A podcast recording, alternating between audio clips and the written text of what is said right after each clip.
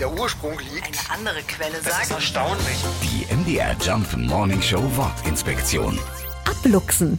Mit der scheuen Raubkatze hat diese Redewendung wahrscheinlich gar nicht so viel zu tun. Luchsen kennen wir seit dem 18. Jahrhundert. Es leitet sich vom germanischen Wort leuka ab, woraus später luken und dann eben luchsen wurde.